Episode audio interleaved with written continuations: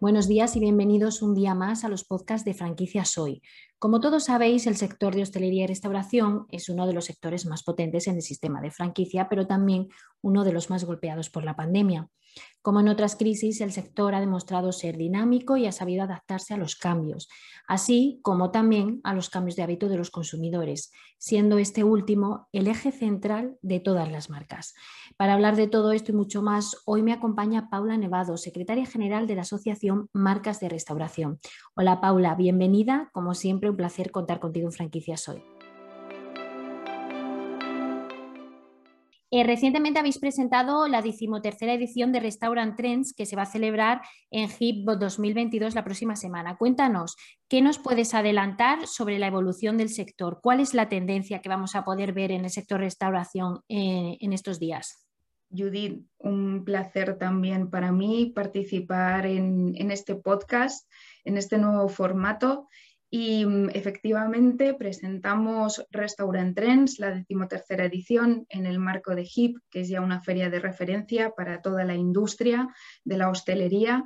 Y como todos los años, eh, queremos ir por delante y hay temas, eh, palancas, como son la digitalización y la sostenibilidad, que por mucho que las escuchemos, hay que aterrizarlas y son dos ejes importantes, tanto para la recuperación y el futuro de nuestro sector, como para el programa que, hemos desarrollado en este Restaurant Trends.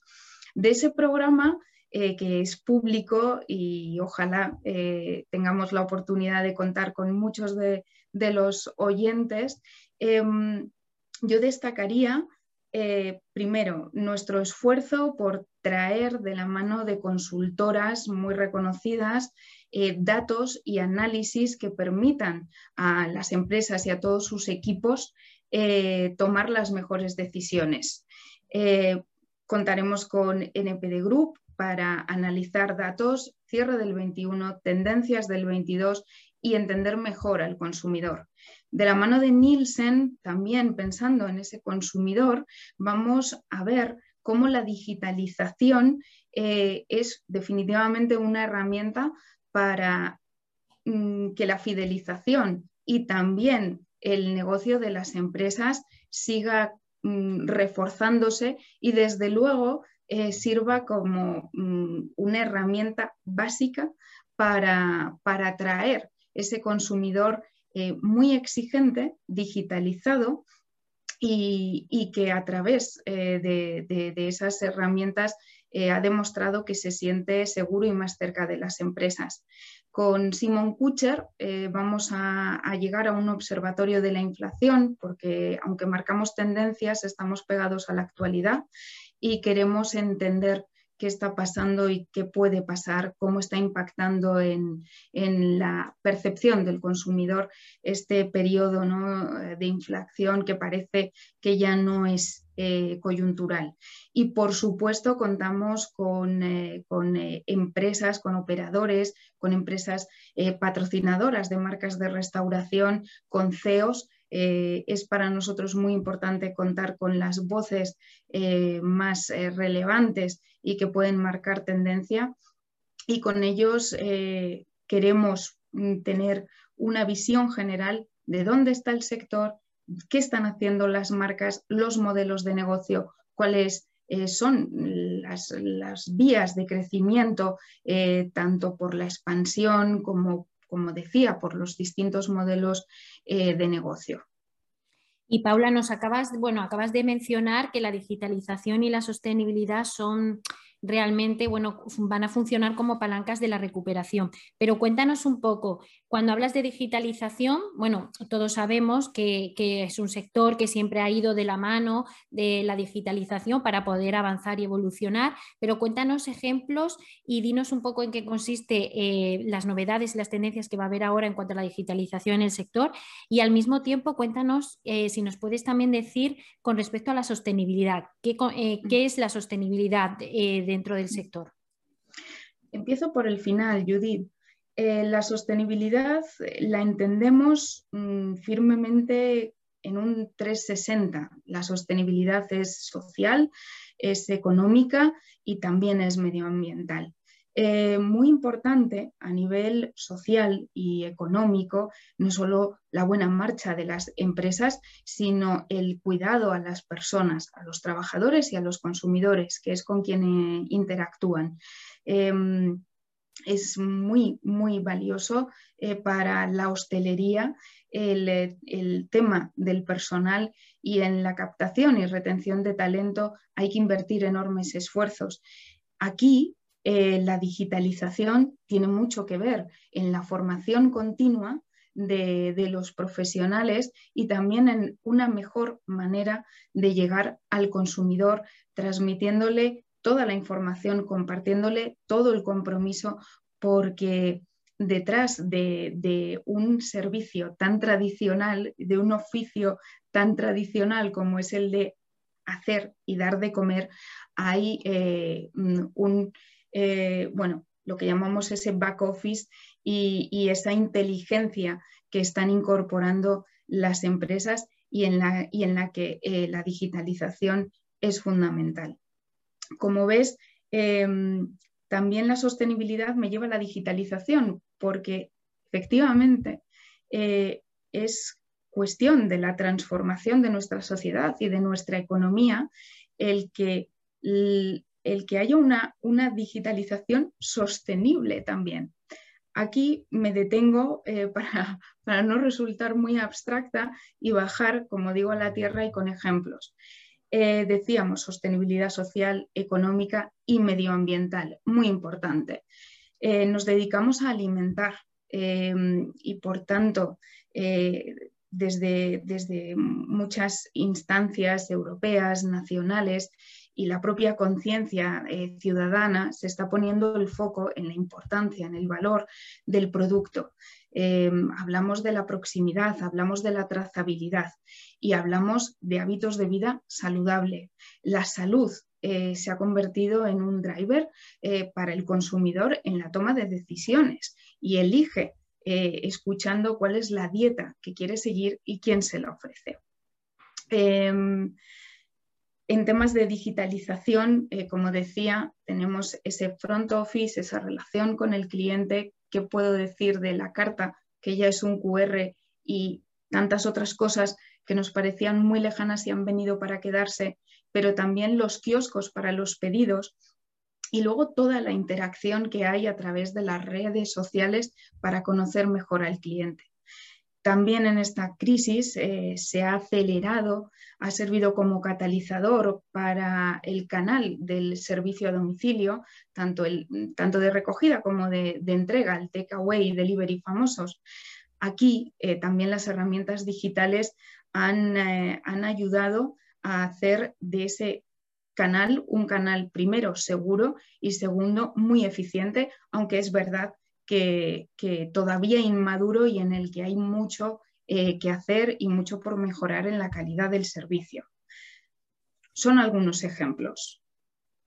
Muy bien, Paula. Y bueno, nos has comentado digitalización, sostenibilidad, veo también que me has, comenzado más comentado takeaway y delivery, que esto ya viene también de, tiempo atrás y ha ido evolucionando. De hecho, con la pandemia se ha potenciado muchísimo eh, este, esta forma de, servir, ¿vale? Eh, y te quería preguntar, a partir de ahora, ¿qué nos vamos a encontrar en el sector? ¿Vamos a seguir con todo lo que me has comentado y va a haber una evolución, va a haber novedades? ¿Qué nos vamos a encontrar a partir, a partir de ahora? A ver, la industria de la restauración de marca em, ya eh, venía muy fuerte, ¿no? El 19 fue su mejor año y va ganando cuota de mercado, posicionamiento ¿no? en, el, en el cliente. Y y estos dos años eh, lo que han permitido es, uno, demostrar su capacidad de adaptación y su fortaleza. Eh, podemos decir que la restauración de marca está muy fuerte eh, a nivel financiero e inversor, que es muy importante. Y vamos a ver cómo los planes de expansión, que algunos se congelaron, se han retomado y se mantienen con mucho vigor.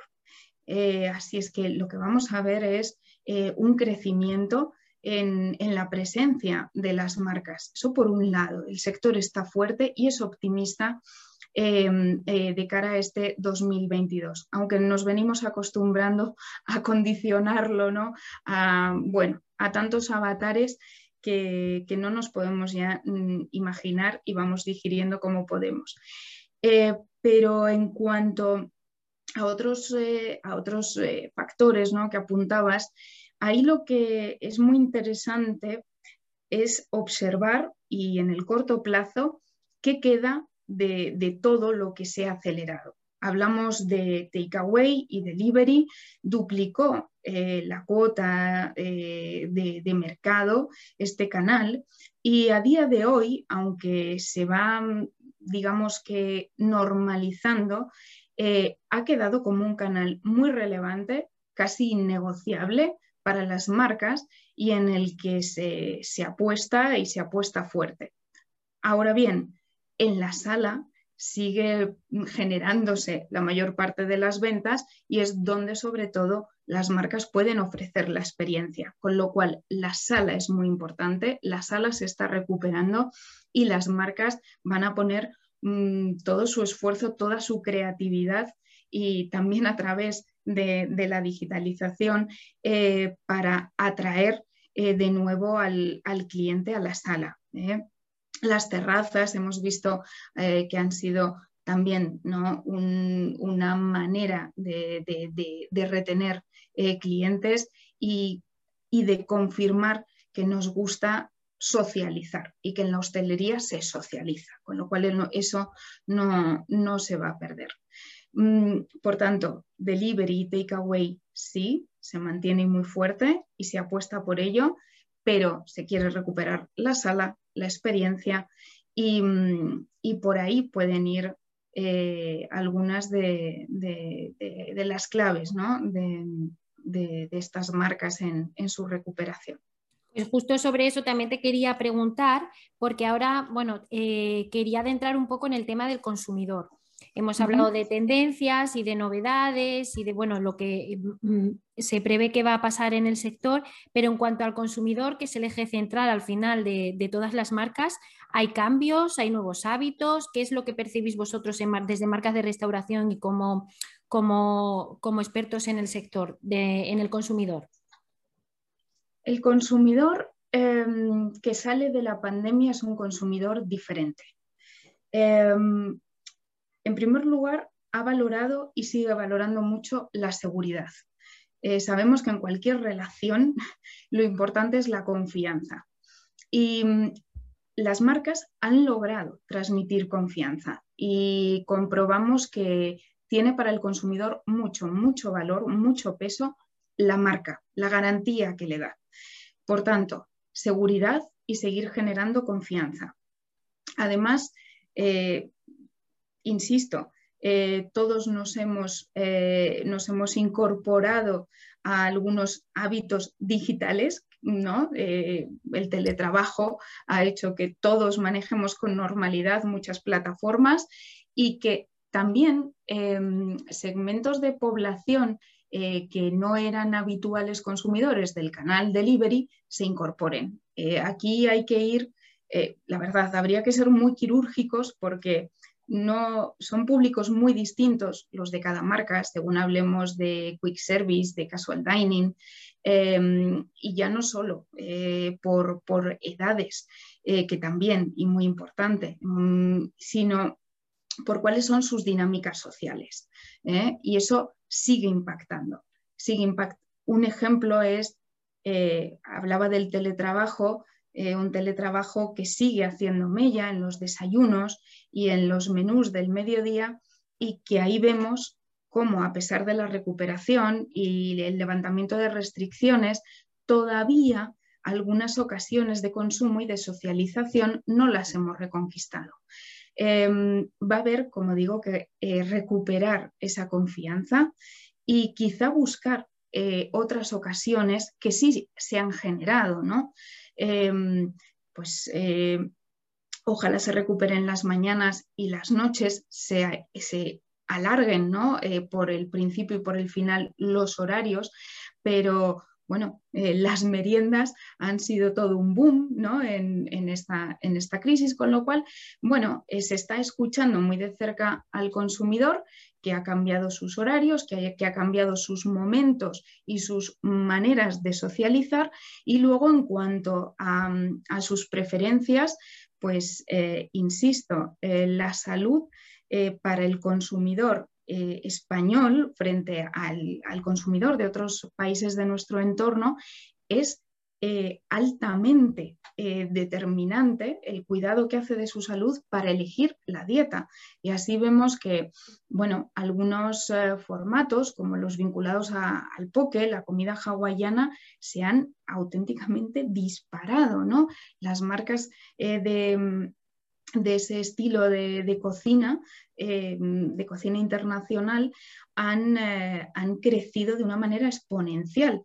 Y eso se está escuchando. ¿eh? Se tiene que dar al, consumidor salud, muy, muy importante. Muy bien, Paula. Y hablabas que el consumidor ya muestra un poco más de, confianza respecto a, temporadas pasadas. Y yo te quería preguntar, ¿estamos ya en la senda de la recuperación y en la vuelta a la normalidad? Absolutamente sí. Sí, eh, como decía, em, ya huelga ¿no? Mm, condicionar cualquier respuesta. Em, llevamos seis olas encima, eh, una situación internacional mm, que, que, nos cubre de nuevo de incertidumbre pero en ese contexto en el que nos hemos demostrado mm, todos muy resistentes y adaptativos, em, la restauración de marca eh, muestra signos de recuperación.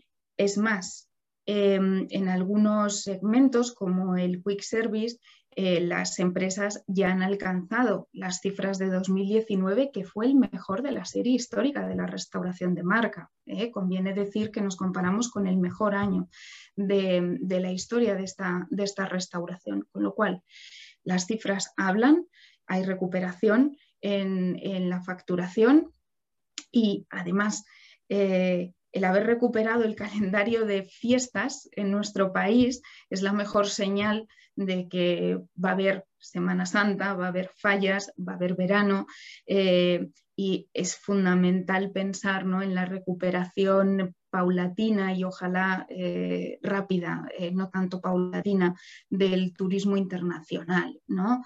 para que las zonas urbanas que han sufrido tanto también mm, puedan, puedan aportar en la balanza, porque en general la recuperación sigue siendo, vamos a decir que desigual, ya no solo por territorios, en función de las restricciones que se han sufrido, sino también por los modelos de negocio o por la ubicación. Muchos factores a tener en cuenta que hacen, pero como digo y en resumen, que el balance, las cuentas del sistema sean buenas, estén ya empatadas o casi empatadas con el 19 y lo apuntaba antes, hay inversión, hay crecimiento en número de locales, eh, también en la incorporación de, fórmulas, de marcas, ¿no? de modelos de negocio y, esta, esta restauración ya sí apunta al 22 como el de ya no solo la recuperación, sino el crecimiento. Muy bien, pues con ese dato optimista y positivo nos quedamos. Paula, muchas gracias por atendernos y ofrecernos toda esta información tan detallada del sector de restauración. Muchas gracias, como siempre, un placer. Muchísimas gracias, Judy, un placer. Hasta aquí el podcast de franquicias hoy. Como siempre, espero que os haya gustado y resultado de utilidad este episodio. No olvidéis que podéis seguirnos y escuchar más capítulos en nuestro canal de Spotify, los podcasts de franquicias hoy. Hasta pronto.